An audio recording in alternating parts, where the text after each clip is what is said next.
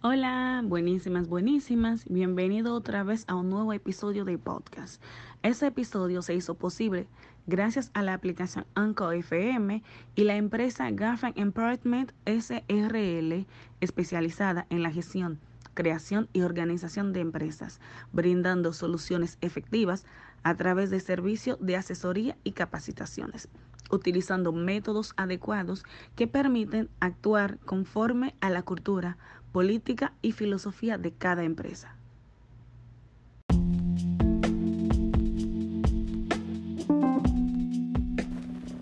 Definir tu cliente ideal a partir de 10 puntos claves. ¿Por qué es importante definir mi cliente objetivo o ideal antes de lanzar un producto o convertirme en un revendedor? No voy a comenzar el episodio para decirte por qué es importante. Más bien te haré una pregunta con la cual pienso ayudarte a ver lo que muchos emprendedores no ven y es la razón por la cual fracasan antes de cumplir los seis años de prueba de las pequeñas empresas. ¿A quién vas a vender? Seguramente, si yo estuviera enfrente de ti, me dirías a los clientes. También te preguntaría, ¿quiénes son tus clientes? ¿O qué sabes de lo que necesitan? Pero son infinitas de preguntas que al final nos llevarán a un camino sin salidas. Pero la razón por la cual es importante conocer a tus clientes o a tu cliente objetivo es porque es la única forma de poder venderle. Ahora, piénsalo bien. Solo sabiendo que tengo sed, me darás agua, ¿o no? O pensando que porque tengo los labios muy secos, creerías que yo podría necesitar agua pero no es así. Como la venta no es un juego de adivinanzas o de acertijos, no podemos darnos el lujo de sacar conclusiones sin informaciones. Es necesario crear el perfil de mi grupo de cliente en el cual debo establecer los puntos que me permitirán crear la mejor oferta, el mejor producto con la calidad competitiva para vender al precio que se pueda pagar mi cliente sin alterar su presupuesto. Claro está. Además, debo asegurarme que su compra será repetitiva. Si yo comparto con él los rasgos afectivos con la conexión sentimental que lograré tener por medio de la PNL, que es mi especialidad. Bueno, no vamos a entrar en este tema ahora. Sigue escuchando porque en el próximo episodio te enseñaré cómo usar PNL en las ventas. Vamos a regresar a nuestro punto.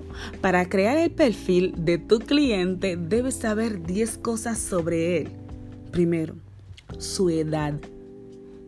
Porque por la edad varían las necesidades.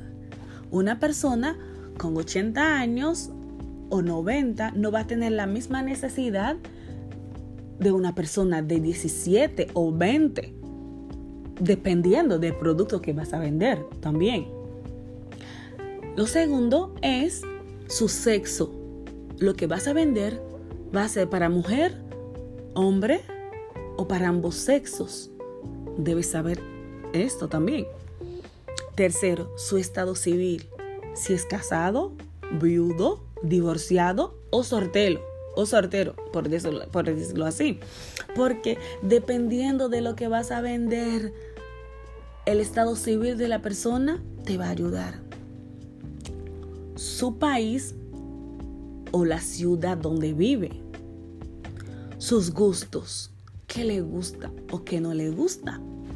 Sus intereses, qué le interesa. ¿Ves? Que son muchas cosas que debes saber antes de vender o lanzar un producto? Su filosofía, en qué cree, cómo piensa, sus razonamientos, su dolor, qué le duele, qué le molesta, qué le causa angustia. Noveno, sus ingresos. Porque según sus ingresos, puedes fijar tus precios. Porque los precios no se fijan solamente por cómo tú compras un producto, sino por cómo está en el mercado, uno, y segundo, por lo que pueda pagar tu cliente. Y por último, su necesidad.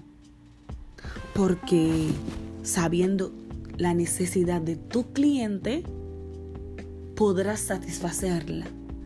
Sabiendo la necesidad de tu cliente, podrás agregar valor en tu oferta, en tu producto, ayudarle. Satisfacer esta necesidad va a ser tu prioridad. Así que como siempre, define esos puntos y ya tendrás a tus clientes o tu grupo de cliente ideal en tus manos. Sigue escuchando para la próxima, porque el próximo episodio te enseñaré cómo usar PNL en las ventas. Gracias por escuchar. Hasta la próxima.